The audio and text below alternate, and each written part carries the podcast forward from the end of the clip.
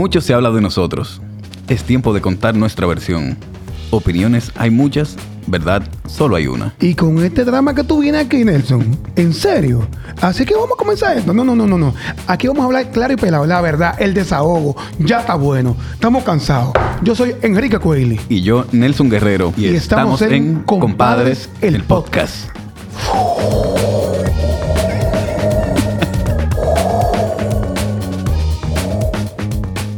Hola, ¿qué tal mi gente? Segundo episodio de Los Compadres del Podcast. Nelson, yo y un invitado que aprecio mucho, le tengo mucho cariño y es un gran hombre.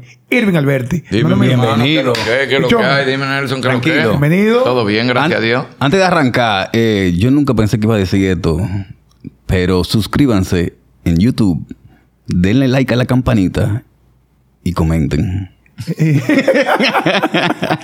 Eso da como una brega decirlo. eso, de que, suscríbanse, a mí me da como apuro. Como que estoy apurado de que como que se Sí, que- métanse, señores, Métete si tú quieres y no, no, ya Claro. tranquilo, sin presión. Pero yo siempre opino como que eso sí es cursi. Y, coño, ahora estoy yo diciendo esta vaina aquí. Alberti, tú eres de los padres que dice que hay que ser amigo de los hijos. Que hay que ser amigo.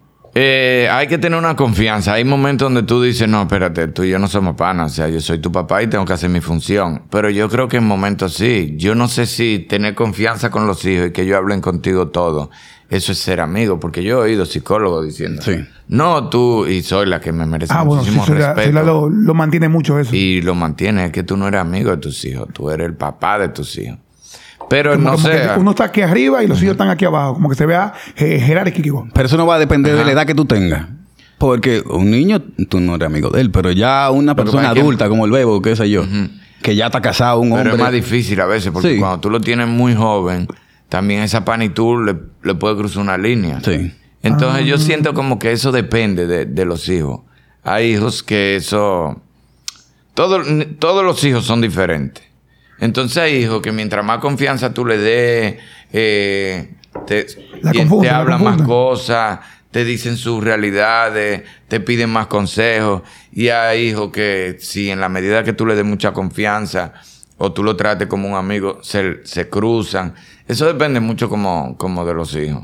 Y es que de verdad, de verdad, de verdad, yo siempre digo que a los hijos hay que darle la gracia muchas veces. Sí. Porque uno, su fana de que uno es muy buen padre, de que uno ha hecho una buena labor. La- de la que buena uno- imagen. Sí, de que uno es un monstruo. Pero también mis hijos no han salido carpetosos. O sea, mis hijos no me han puesto en el límite de saber qué tan buen padre yo soy, porque mis hijos siempre han andado. Entonces a veces a los hijos hay como que darle la gracia, porque me han hecho el trabajo más fácil. ¿Eso se lo deben a ti o a sus madres? A los dos, porque los hijos son una combinación. Los hijos son una combinación de temperamento, de, de, de actitudes, de, de trauma o, virtudes que tú traes de tu familia cuando chiquito. Eh, a veces tú pasas por arriba algo que te pasó en tu vida con tu familia y tú crees que eso no va a pasar nada y tú te estás haciendo el fuerte y de repente le sale a tu hijo.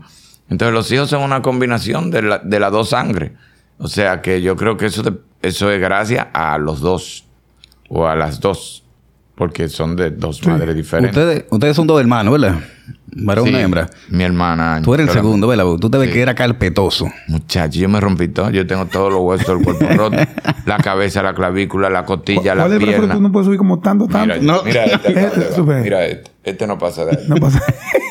Yo me he roto clavícula, Pues tú te- cabeza, pierna, de todo Tú, loco. tú estás en una votación, tú no puedes subir esa. No, tiene que ser la derecha. Si esta Oh, dice... No, no, decida. Si o la sube o no la sube. No intermedio. No, tú te acuerdas una vez que estábamos de Alina y que vamos a ver un paso, estábamos cogiendo ballet, un entrenamiento de ballet para una, pa una Una obra. Vamos a hacer un paso, ese brazo hasta arriba.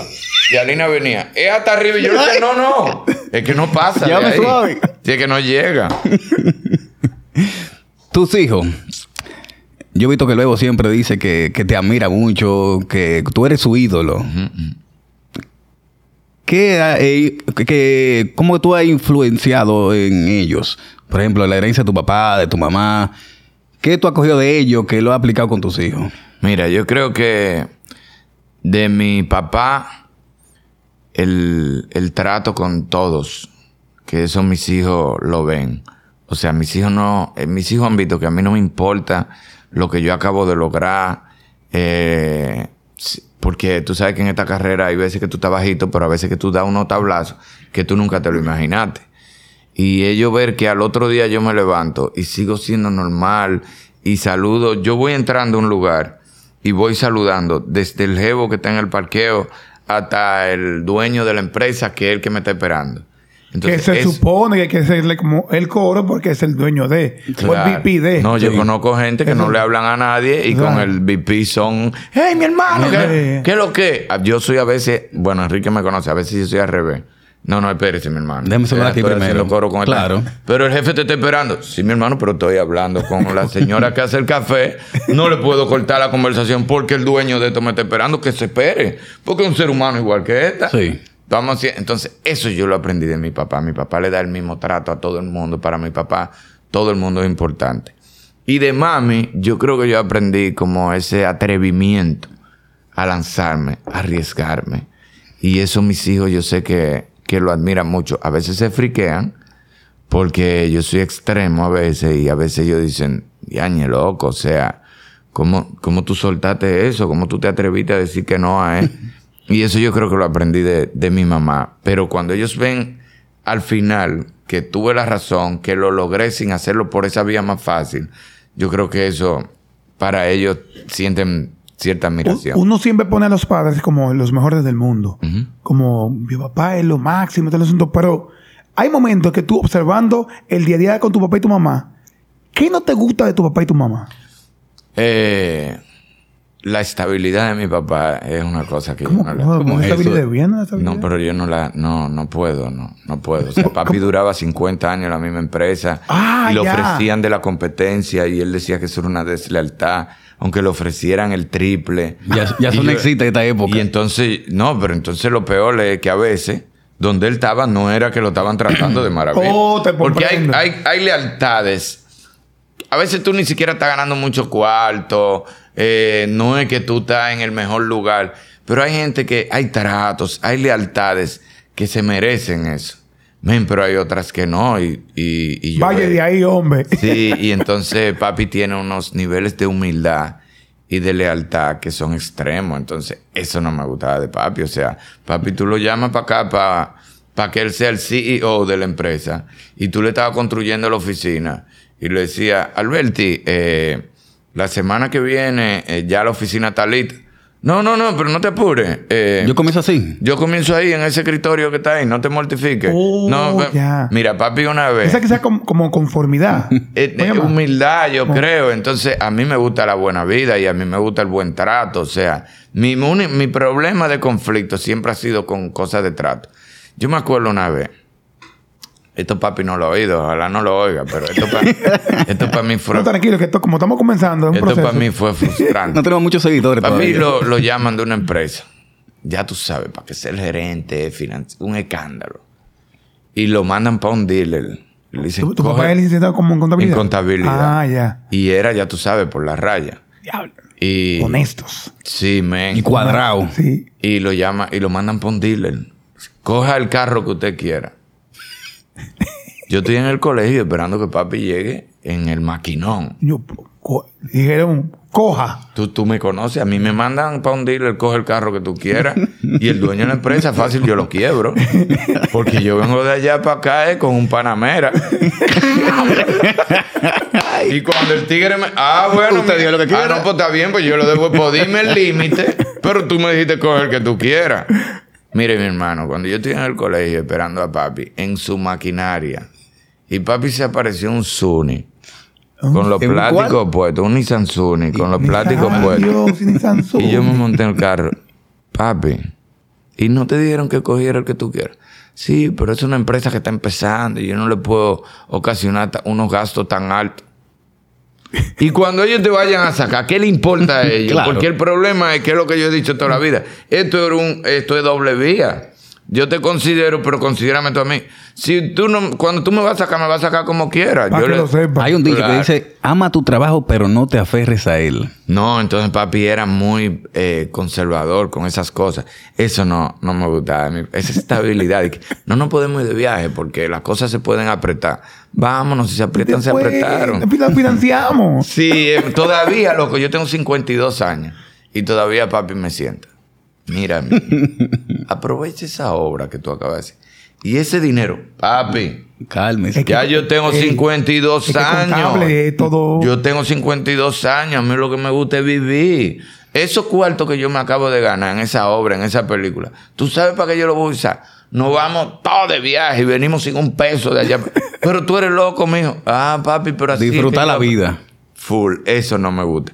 Y de mami, que es demasiado. eh, es muy fuerte, loco, ese apellido Ah, de, de, de- de temperamento. Cuando yo me zafo, que me disparo, ¿Es desde el lado de tu mamá? es del lado de ¿Viene mi esa? mamá, ese temperamento. No, no, ya cu- cuando cruzan una línea, ya le dan para allá.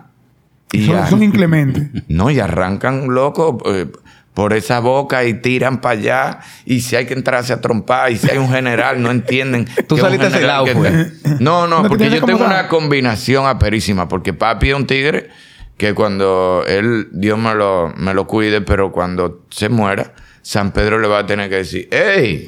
Di una mala palabra, hermano, porque te está pasando. Antes de irte, por favor. Sí, di una mala palabra porque te está pasando el cielo. Papi es el tipo más noble, más dulce en ese sentido. Mami es más guerrillera. Entonces, a veces ese lado de mi familia, no, cuando están en quille, no tienen límite. Cuando yo me disparo, yo siento que, que se me va. Ese, ese apellido se me cruza. La salud mental para ti, ¿qué tan importante ha sido para el desarrollo tuyo y para tu entorno?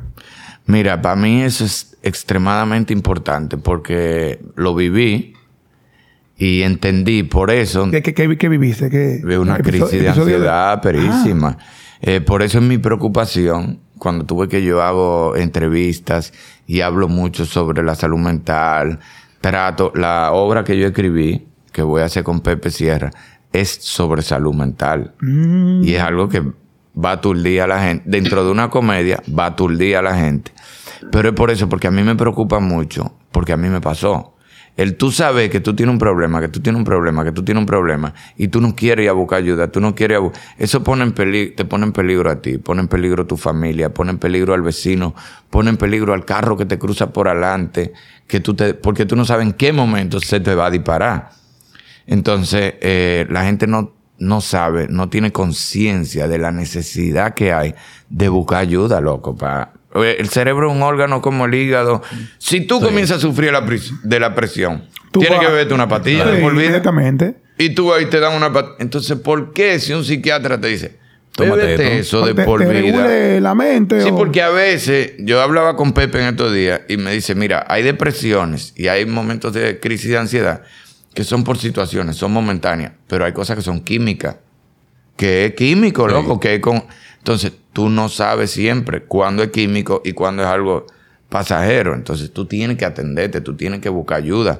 Porque hoy en día nosotros estamos viviendo bajo peligro porque los niveles de estrés están tan altos Sí. y la gente va tan rápido. Es intolerante que está la gente. Exacto. No, y la que está- competitividad. La, eh, que la gente está compitiendo en todo. La salud mental de la gente y eso nos, nos está eh, perjudicando en la forma de vida, loco.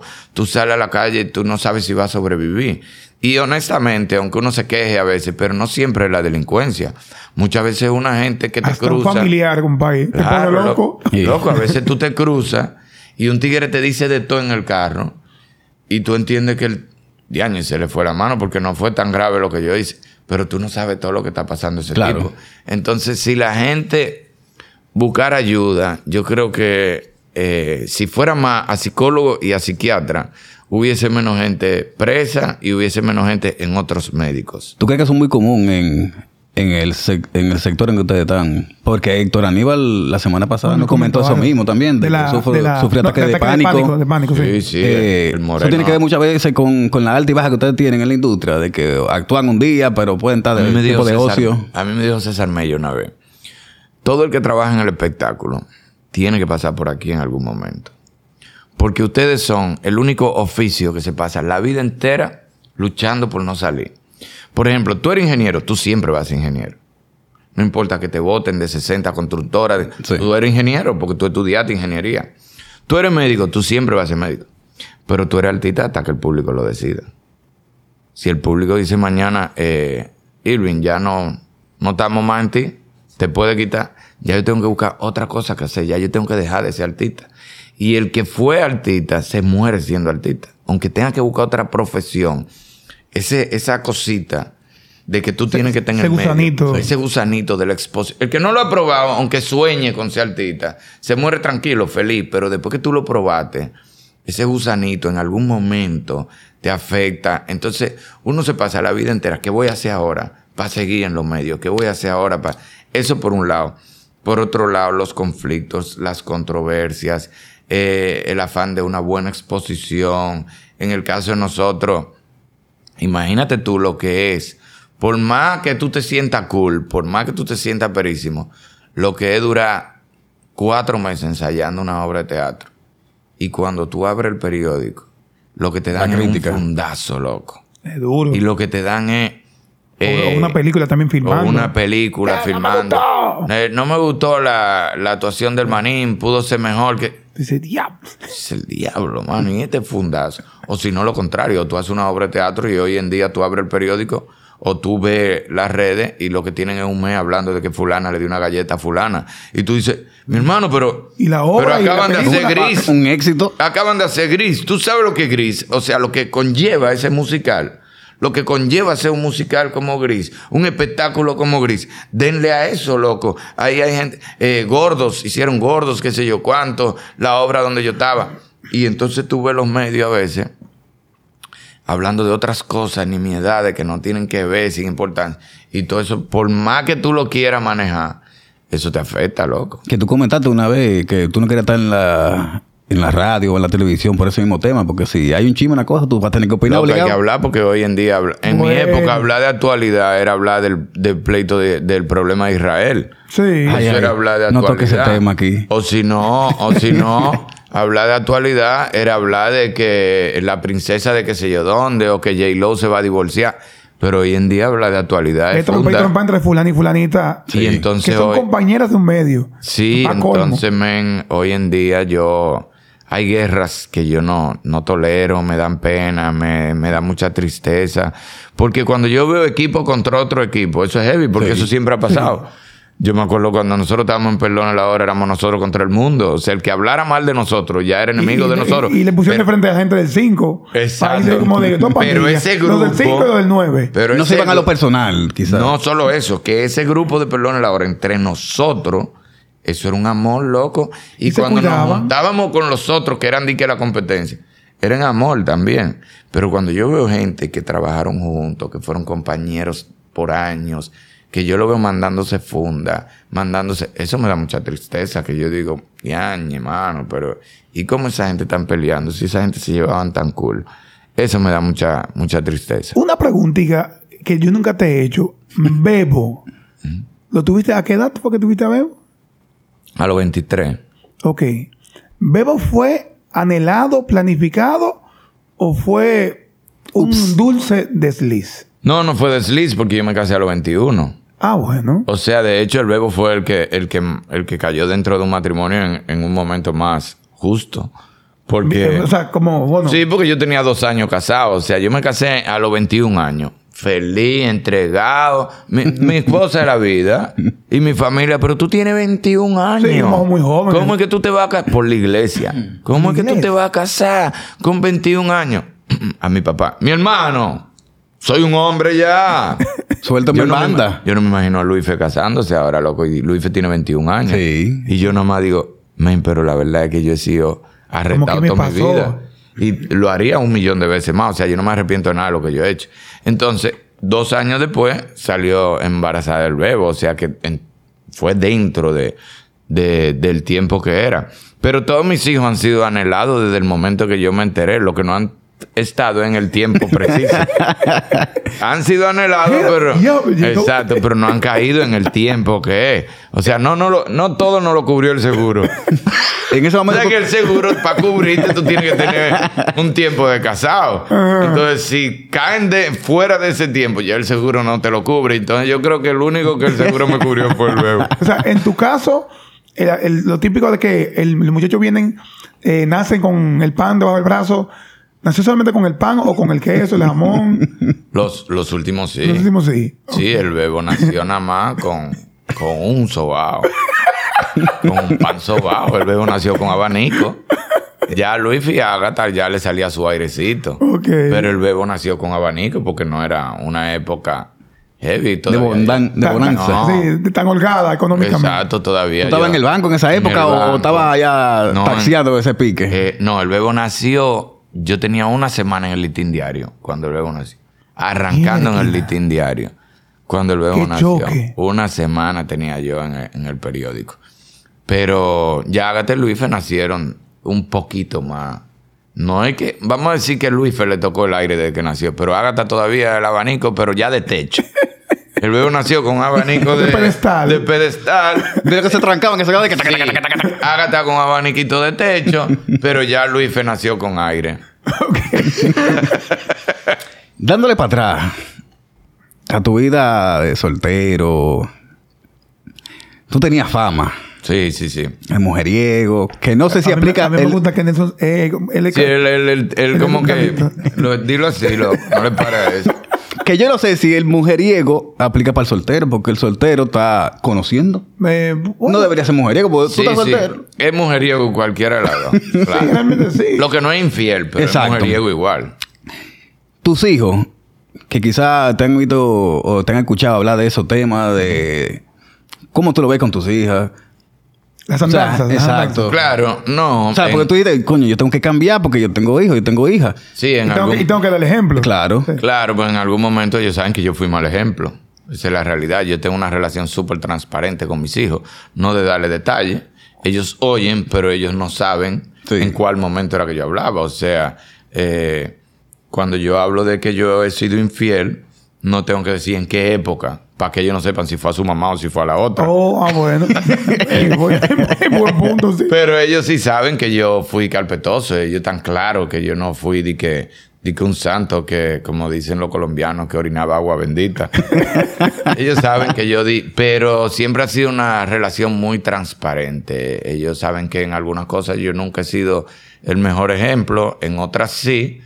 Eh, pero no, nunca me lo han sacado en cara. Nunca han visto que eso fue parte de, del proceso de que quizás yo no tenga. es- no, mira, lo que yo fui, mm, contrario a lo que mucha gente piensa, porque tú sabes que la gente asume. Sí. Muchachos, la gente. No, yo y- hablo. y, y te adjudican mujeres que dicen, pues yo nunca he estado con esa muchacha, Sí, ni la full. conozco. No, y a "Eh, veces- Tú estuviste con ella también. Sí. A veces la gente asume una víctima específica. Tú estás hablando de alguien y la gente dice, tú no deberías. Hermano, tú no sabes lo que pasó. Pero, a pesar de eso, mis divorcios, ninguno fueron por eso. O sea, no fue por infidelidad, no fue de que porque yo era mujeriego, no fue por esto. No, ningún, ninguno, ni el primero, ni el segundo. Ninguno de, mi, de mis problemas en matrimonio fueron por eso. ¿Cuántos años tú casado? Tuve- llevo tres matrimonios. Cuando yo hacía mis cosas, eh, nadie, nadie sabía. O sea, lo podían saber en la calle, la cosa. Pero yo siempre fui como muy cuidadoso Discreto. con eso. Entonces, Un eso, azote, un azote, Irving, un Pero azote. eso nunca me tra- dañado, Loco, tú no me enfermito. lo vas a creer. Enfermito, Irving. Tú no me lo vas a creer. Tengo amigos que me dicen, pero ¿cómo lo hiciste? En mi casa nunca hubo problema por otra persona. Nunca. En ninguna de mis relaciones. Di que tú estabas con fulano, que sé yo qué, que sé yo cuándo. Eso no, eso no fue. Tú debiste aconsejar a un amigo tuyo. Sí, que él tiene cierta... Deja el celular prendido. Se le van algunas cositas. Se le van algunas cositas. Son deslices. deslices que ha tenido varias veces, claro, que debería ya corregirlos, pero, pero él aprenderá. Y ahora lo tengo bloqueado y no tengo a nadie. Malditas. eh, bueno. Sí, pero ya, mi hermano, siga para adelante ya. Ah, no, no, no, sí, estamos adelante, ya, tranquilos. olvídate. Tú sabes que yo pensé en algún Perdone sus momento que tú te ibas a montar en la onda de, de los turcos, De los del crecimiento, del crecimiento capilar. Ah, mira, déjame decirte, Ay, que está muy de moda. déjame decirte Van- Van a que, Turquía o vienen aquí, no sé. déjame decirte que ya yo tenía un intercambio ready para ponerme cuando, cuando ¿Cómo empezó. bromando? Sí. Sí, cuando empezó a caérseme adelante, que ya tenía las entradotas y aquí atrás yo tenía que echarme spray para la sobreteatro y un polvito negro para las películas para que Porque no se viera. lo buscan, como- lo buscan para ser más joven. O más joven de no ser más joven. Sí, yo voy forzado, men, porque imagínate, la verdad yo tengo 52 años. Entonces, pero no tengo todavía de que la cara de ser el abuelo. Pero tampoco puedo hacer galán. Entonces es como, es como complicar esta edad, es complicado, loco.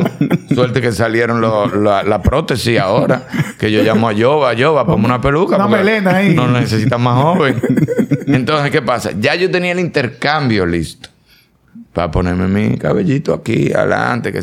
Y en eso pasó algo eh, con un show de los temores y yo le hice una promesa de afeitarme el lunes.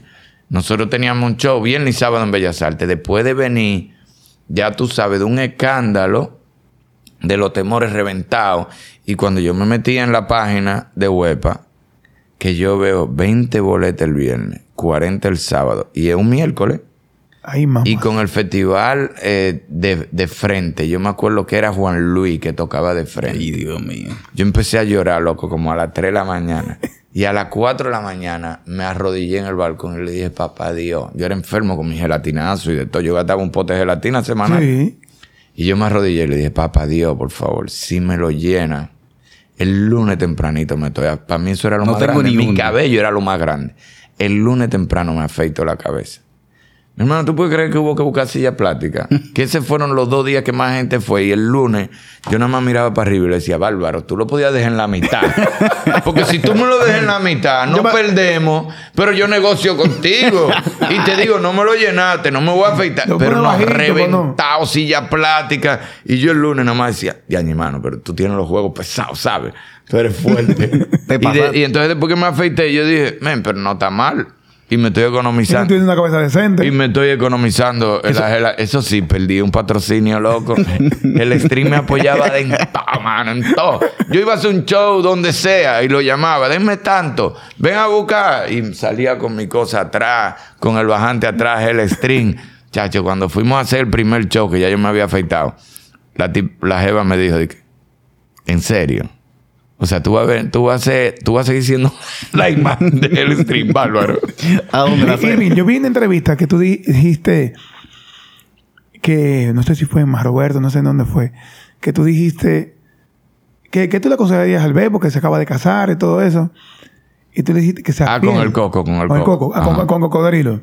En Buena Noche. Y tú le dijiste eso, que, que sea fiel, que, que se mantenga firme porque hay terceros que sufren mucho Sí. las infidelidades. Sí. Mira, primero, a mí me pasó algo rarísimo con el bebo. La familia de la esposa del bebo, de la novia del bebo, son... ah, es una familia maravillosa. Yo nunca me imaginé que lo que yo iba a sentir era así.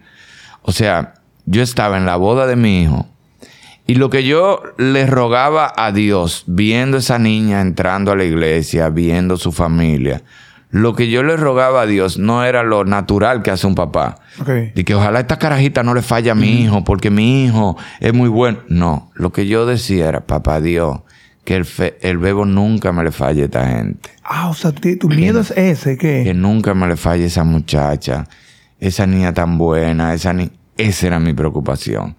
Entonces, ¿qué pasa? Cuando tú cometes una infidelidad, mira, tú primero estás perdiendo el tiempo, porque muchas veces tú tienes un matrimonio que no va bien y tú lo mantienes por años por la comodidad de la infidelidad. Porque cuando tú eres infiel, tú tapas todos los problemas de tu casa. Porque ¿qué te importa a ti una mujer que tú no soportes? ¿Qué te importa a ti una mujer peleando? ¿O qué le importa a una mujer que no soporta un hombre si ella está siendo infiel? Vamos poniéndolo de los Sí. dos lados. Sí. A ti no te importa, ¿por qué? Porque ella pelea, pelea todo lo que tú quieras, mi amor. A las 10 yo me perfumo y me junto Para con fulana y soy feliz. Entonces tú vas Busco, tapando. busco mi balance en la calle. Exacto, tú Sí. vas tapando todos esos problemas del matrimonio y ni ella ni tú, ninguno de los dos, son felices ni tan plenos. Ya tú no duermes abrazado, ya tú no le das nalgada cuando entra a la cocina, ya ella no está viviendo, o sea, es un egoísmo. Estar en un matrimonio que está mal es un egoísmo de los dos. Entonces, cuando tú estás siendo infiel, ese matrimonio dura años, años, años, porque tú tienes lo mejor de los dos Sí. mundos. Sí. Entonces, cuando tú dejas esa infidelidad y te enfrentas a tu matrimonio, o tú lo arreglas con terapia de pareja, o se daña el matrimonio, cada uno coge por su lado a ser feliz. Hay gente que son más felices si se divorcian que si se mantienen juntos. Eso por un lado. Por otro lado, tú le haces daño a tu esposa. Es duro yo le, un amigo mío una vez me dijo, me voy a divorciar. Y yo le dije, ya te imaginaste tu mujer con otro. Y el tipo loco, ya tú sabes. Se quedó pensando. Que él se iba a morir, porque lo más difícil de la, de la infidelidad, del divorcio, es cuando tú te sientas y tú te imaginas la otra persona Hay que estar preparado. con otra persona riéndose. Tan bobito, sí. Es un bobo, Pensándolo loco. bien. Tú lo haces y cuando tú te sientas y tú te imaginas tu mujer sonri riéndose con... Mi hermano, pero tú llegas a un sitio y tu mujer se está riendo con otra gente a ti te quilla. Hay como una. Porque tú dices, hey, el bufón comezón. tuyo tengo que ser yo, que tú haces riéndote con ese tigre. Entonces, imagínatelo tú, que te digan que estaba entrando con fulano de mano, que tú la viste agarrar de mano, que tú la viste en un carro. Entonces, imagínate lo que ellas sienten cuando le cuentan algo tuyo. Eso por un lado. La tercera persona. No siempre la tercera persona está consciente que a fuñí que van. Esa tercera persona a veces se entrega. Se enamoran. Y se enamora, loco. Entonces tú estás constantemente, ah, muy noble. Señores, no hagan la cosa mal hecha. Eh, hay que estar bien en la vida y a tus hijos, no hablen mentiras. Y tú con una carajita dando gritos. Porque tú le estás haciendo creer que tú te vas a divorciar, que tú te vas a meter con ella. que tú... Y muchas veces, cuando tú no estás bien, de verdad tú haces. Porque hay mujeres que creen que tú la hiciste sufrir de maldad. Pero muchas veces realmente tú quieres divorciarte, pero tú no tienes el valor. Claro. Tú no te atreves Y más si tiene hijos también, que, Exacto, tú no te atreves a dar frena. paso, tú no te atreves a darle para allá. Pero esa jeva está sufriendo por tú haber empezado una relación. Entonces tú le haces daño a mucha gente, loco, los hijos también. Loco, si tú te pones a pensar, uno ha hecho cosas en la vida con personas que si tus hijos se enteran no te perdonan. Sí. Que tú dices, creo que se me fue la mano. ahí. Sí, pensándolo bien. Y, y- y va creando una fama innecesaria. Lo que pasa es que vivimos en una islita eh, geográficamente que para el hombre es como cool tener un- una, una más, una extra. No, ya. Pero si nos vamos a la base, men, está mal hecho y punto. Está mal Y tú hecho. Te, pones- te, te autoevalúas, tú dices, venga, acá ponemos realmente. Claro, Estoy jugando con la que eh, eh, se entregó y lealtad y amor y, y entrega.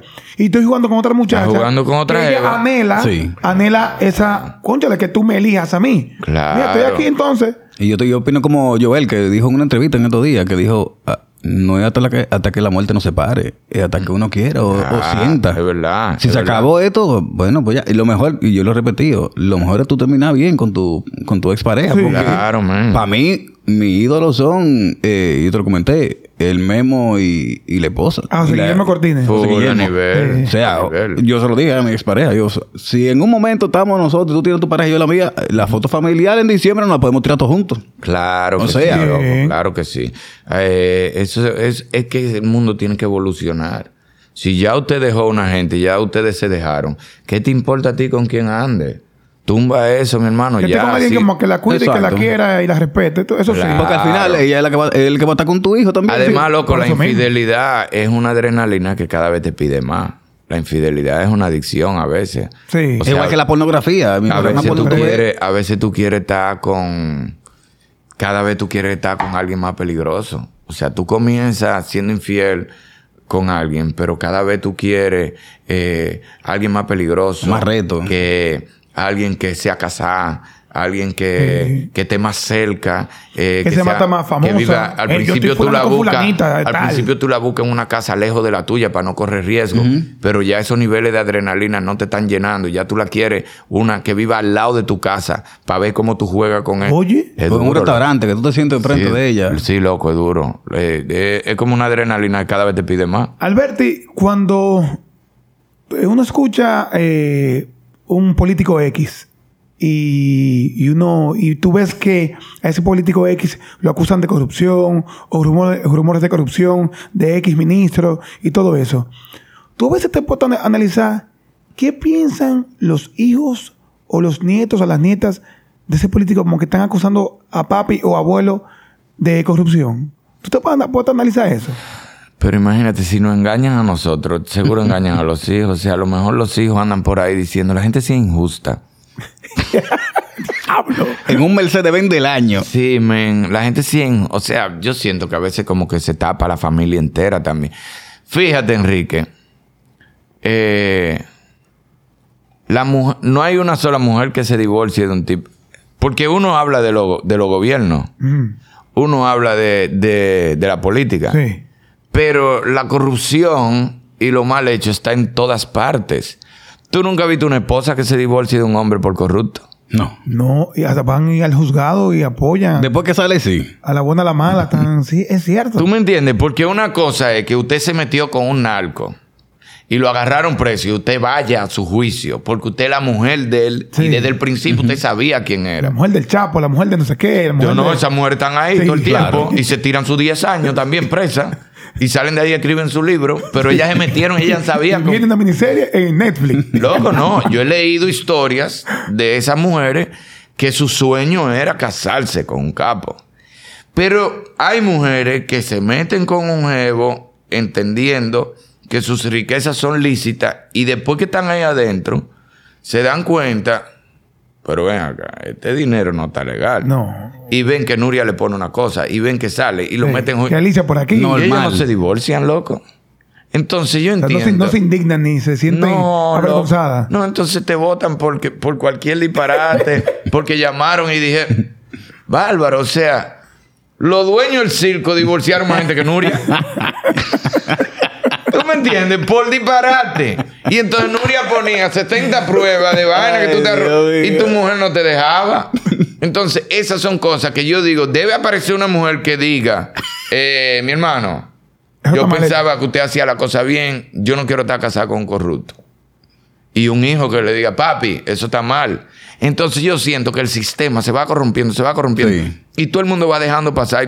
Es como uno que habla del gobierno, que el gobierno es esto, que es- Pero hay mucha gente que deben parar, que deben decir, no, yo no necesito eso. O sea, si a ti te llaman, mira, te vamos a dar tanto, tú no tienes que ir, te vamos a dar un cheque, que no lo coja. Claro. O sea, debe haber gente que diga, no, a mí no me mande cuarto, yo estoy trabajando ahí, a mí no me mande dinero. Sí, también tiene sentido. O sea, debe haber... O mándame la cédula de tu primo. Sí. ¿Qué? Exacto, mándame la cédula de tu primo, Como es que yo voy a meter ministro. más. Ministro en una cosa en, en- en- en Puerto Plata y tú aquí. Dime. No, no puede ser, men. Cambiando un tema político, qué chévere saber cómo surge ese programa. Porque, ¿en qué año fue que surgió? Tiene 12 años, es 12 ¿verdad? años ya, 12 sí. años tiene. Ustedes unieron la familia dominicana. O sea, fue algo impactante. Yo creo que aquí yo no he visto un programa que una a la familia entera en la noche. Aprender a participar Sí. o jugar. Ustedes sacaron un, un- un juego también. Chulísimo, viejo. Mira, Ustedes lo que- revolucionaron esto. Lo que en mi caso, como yo he hecho siempre un humor muy adulto, que chévere saber, me dio la posibilidad de que mujeres casadas me quieran, que eran mujeres que cogían la cuerda conmigo por todo lo que yo hablaba. Un paréntesis. Yo analizando, tú vienes mucho, es verdad. Tu línea ha sido, fue muy adulta y a veces cayendo en lo, en lo muy pícaro, en lo muy doble ajá. sentido. Y qué chévere, como que te puso como un filtro para la familia. Para que el los niños niño- se ¿Es retraten conmigo, Sí. las abuelas, las mujeres que no querían saber de mí. Un chayán, que, el chayán dominicano. porque yo lo que vivía era hablando de vagabundería. De repente. Cabaña y ese tipo. Exacto, y de repente entro a qué chévere saber. Ahí la familia empieza a cogerme cariño. Cuando yo entré a Chévere Night, en, en lo que estaba hablando con Catusa, que era la parte administrativa de Chévere Night, me dice: Mira, aquí hubo un proyecto que se hizo un par de veces por temporada y nosotros lo queremos hacer de nuevo. Se, se llamaba Chévere de Finde, pero yo le quiero poner que Chévere Saber, que se... ¿Tú te atreverías a, a presentarlo? El yo- host, el host. Sí, eso, eso es un proyecto que yo, eso fue el primer, desde que yo entré a Chévere Night, yo sabía que eso venía. Eso es un proyecto, yo no sé si puede ser en un mes, en dos meses, en tres meses, pero eso es un, tú te, claro, Cato, yo vine aquí a, a hacer de todo, fue, haz todo, vamos a darle. Entonces, como al año, fue como al año de yo entrar en Chévere Night, comienza que Chévere Saber. Y me da, mira, Chévere Night, qué chévere saber. Isabel, eh, hay muchas cosas que me enseñaron que cuando las cosas van a funcionar, empiezan bien, de alguna manera. Cuando las cosas no van a funcionar, no la extienda, mi hermano. Sí. No le, no le extiendas. Si tú tienes cuatro meses aquí, cinco meses, un año, sin ver a Linda, ah, que los proyectos necesitan tiempo. Sí, pero algo tiene que darme. Sí. Tiene que darme, aunque sea una satisfacción personal. O sea, emocionalmente yo tengo que haber, aunque sea llorado. Yo tengo, alguien me tiene que decir en la calle, wow, loco, esa entrevista me encantó, me cambió la vida, que algo te tiene que dejar. Pero cuando tú tienes un proyecto, que tú- un año, dos años, y el proyecto no hay forma de que prenda, ni económicamente, ni emocionalmente, ni- váyase de ahí, mi hermano, usted está perdiendo Sí, tiempo. ya. Y Igual que los cosa. matrimonios, tiene un matrimonio, empezó mal, va mal, tienen tres años, siguen mal, qué sé yo. No Amigo, váyase de ahí, vayan a hacerse felices cada uno por otro lado. Sí. Qué chévere saber. Chévere, Nay. Por eso digo, Isabel, me enseñaron que cuando las cosas van a funcionar, fluyen desde el primer día. Chévere, Nay, desde el día que yo entré, yo sentí un, un alivio. Esa buena vibra. Y esa- con ese grupo de amigos también, Yo que tú estabas ahí adentro. Cuando tú vienes con seis, te dan un, un refresco frito, Sí, con hielito así. Esca- escarcha con escarcha. Cuando qué chévere saber arrancó el primer día. Fue algo Sí, sí, sí, que sensacional. fue una locura. Fue una locura. Ese primer programa, yo lo recuerdo como hoy. Fue una sensación, fue una locura. Recuerdo que Milagro, estaba ahí viéndolo, Milagro lo había hecho cuando era temporal. Y Milagro, en buena onda, me dijo, qué estúpido tú eres. Yo no te soporto. Lo hiciste mejor, lo hiciste mejor que como yo lo hacía. Y tú, tú me entiendes, o sea, funcionó desde el primer día, funcionó, qué chévere saber. Y hasta hoy, el, nosotros podemos mantener un programa con sus altas y su baja, que un, un mes tiene una mejor facturación que otra, un mes tiene, pero se ha mantenido ahí por 12 años y que la gente lo conoce, la gente te habla que es chévere saber Y que lo sigue disfrutando igual. y que lo sigue disfrutando. Nosotros ser parte de lo que la gente dice que necesita de la televisión y cuando la gente habla, no, porque la televisión de hoy en día saca parte que es chévere saber. Eso para nosotros es un privilegio muy grande, ser parte de esa historia. Y eso se lo agradecemos a Catusa, ¿verdad? Y a, Sí, totalmente. y a Milagro. ¿Tú consideras que estás en tu mejor momento ahora mismo? En mo- Artísticamente, Bueno, estable. Alberto, Yo creo que sí, a nivel de- familiar. eh, o eh, te- la- lo laboral, la obra de teatro, película, a nivel familiar, tu estabilidad. De, pasar de papá biológico a padrastro. Sí, full, full, Porque full. eso, eso también es una buena pregunta de dos adolescentes, Claro. niñas. ¿Cómo fue ese asunto? Mira, fue muy sencillo. Ese intro. Cuando yo me casé con Isabel, tuvimos una conversación. Mis hijos tan grandes Sí. y tus hijas tan grandes. A mí no me interesa educar a tus hijas, ni me interesa que tú eduques a mis hijos. Ya mis hijos llegaron con una ¿Eso formación fue una conversación establecida entre Isabel entre y tú? Isabel y yo. Oh. Mis hijos llegaron con una formación, con unas costumbres, y tus hijas vienen con otras costumbres. Yo me voy a disfrutar a mis hijas, a tus hijas, y tú disfrútate a mis hijos como son. Aquí nadie viene a cambiar a nadie. Yo no te quiero cambiar a ti, ni me interesa que me cambien. Yo no quiero ser ni mejor papá, ni mejor profesional, ni mejor esposo, ni mejor ser humano.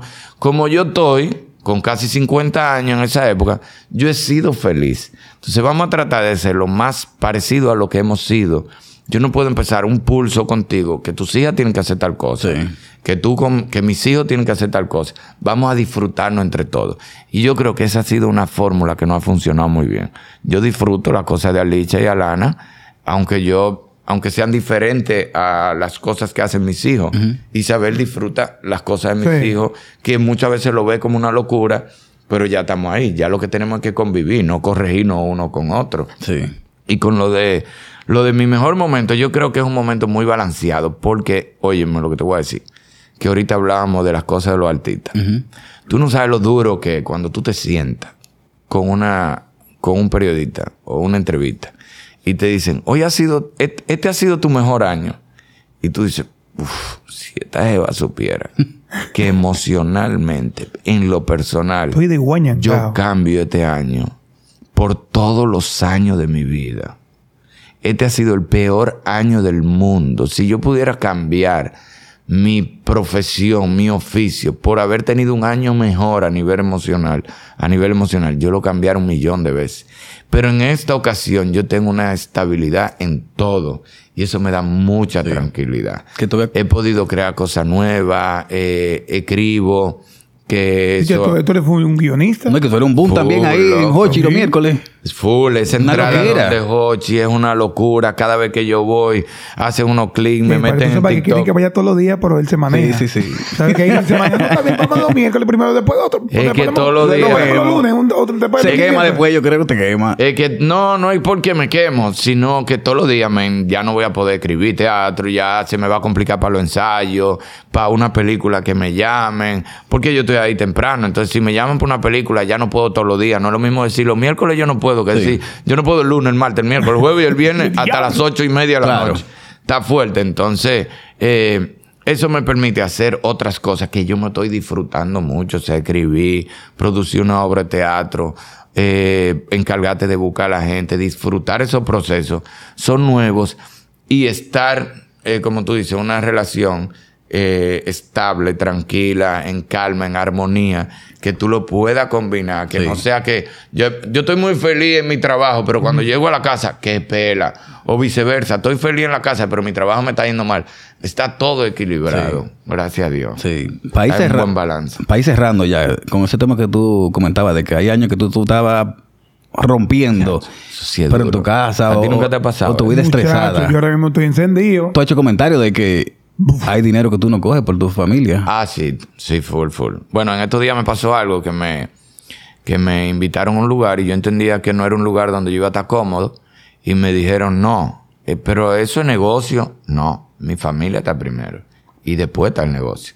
Si yo para ganarme un dinero o para ayudarte a ti a ganarte un dinero y hacer un negocio, tengo que afectar y estar en un lugar donde mi esposa no se sienta cómoda o donde yo no me sienta cómodo, mejor no lo hacemos mejor eso no camina. Eh, entonces mi familia siempre, mi familia y mi salud mental siempre va primero. 100%. A ti te llaman para películas que tú sabes que tú vas a salir de ahí un manicomio. Porque son seis actores que tú no los soportas, ninguno de los seis. El director tú tampoco lo soportas. Tú sabes que te van a pagar mal. Tú sabes que va a coger lucha. ¿Qué busco aquí? ¿Por qué? va a enfermarte, mi amor? Ah, pero que te van a pagar tanto, lo voy a gastar en medicina. Exactamente, exactamente. Entonces mejor déjame Mira, a veces tú estás sentado en tu casa y te llaman. Mira, yo quiero que tú hagas esto. Y tú te paras a ganarte tantos mensuales. Y a los tres meses tú dices, yo estaba bien en mi casa. ¿A qué vine yo a ganarme estos cuartos? A mortificarme. Sí. ¿Para qué esta gente me llama? Déjeme sentado en mi casa. Tranqui. Y mira, yo no... Enrique que me conoce, yo no tengo mi vida resuelta. O sea, no una cosa de que yo puedo hacer un año sabático como Juan Sí, y sí. esos artistas. De que, de voy a hacer un año sabático. Año sabático, tú estás loco. En mi casa Hay que seguir joseando. En mi casa hay cinco muchachos, un perro, periquito, vaina de todo, todo el mundo con carro, gasolina. Yo no puedo sentarme y que a descansar. Tú estás loco, mi hermano. Claro. Yo estoy esperando que ellos arranquen a mantenerme, mis hijos, para entonces sentarme. Pero ahora mismo yo no me puedo sentar. Pero aún así, mi salud mental y mi familia Tú estás feliz. que el Tú estás feliz ahora mismo. Sí, loco, en plenitud, en plenitud. Yo creo como que finalizar de esa forma, de esa estabilidad emocional y laboral en base a la felicidad, es un buen the end para Sí. este podcast segundo. Lo que pasa es que tú siempre vas a ser víctima de lo que tú de lo, de lo, de lo que tú te dejas que te maneje. si a ti todo el tiempo te maneja el dinero, al final te va a quedar sin dinero Sí. o el dinero te va a hacer una mala jugada. Eh, de, lo, de lo que tú le entregues tu vida, a mí me pasó algo para cerrar. Así mismo con una película que yo entendía que no estaba bien y hubo que cambiar una escena. Y al otro día una de las actrices de esta gente que dan todo por el arte, que si tienen que encuerarse en una vaina que no tiene lógica, ¿Para sale fulana, sale en cuera del cual. Pero eso no tiene lógica. Yo puedo salir en bata. Claro. Una bata bien o Sí, bata pero, en, en- pero el arte, pero el arte, lo más grande, qué sé yo cuán. Y la actriz me dijo, pero tú, no, no, no. Yo manejo mi carrera. Mi carrera no me puede manejar. Sí. Porque generalmente las personas que dejan que la carrera lo maneje, la carrera lo destruye. Entonces yo manejo mi carrera como a mí me da la gana. Mi carrera no me puede manejar. Sí. Genial. Alberti, men. Negro. un Que se, que se repita la visita No, nuevamente. pero cuando ustedes quieran, Pero, pero la próxima vez con, con un trago, una cervecita. Ay, sí, Sí, cervecita. también. Un, Sí. como te decía, Termine de ponerte fit y cosas y... Cervecita, no, me avisan y yo me preparo para hacer un chismil y le doy aquí. Pero de aquí tenemos que seguir, porque yo no puedo parar después que rompí. gente, nos Muchas gracias. Pasen buena.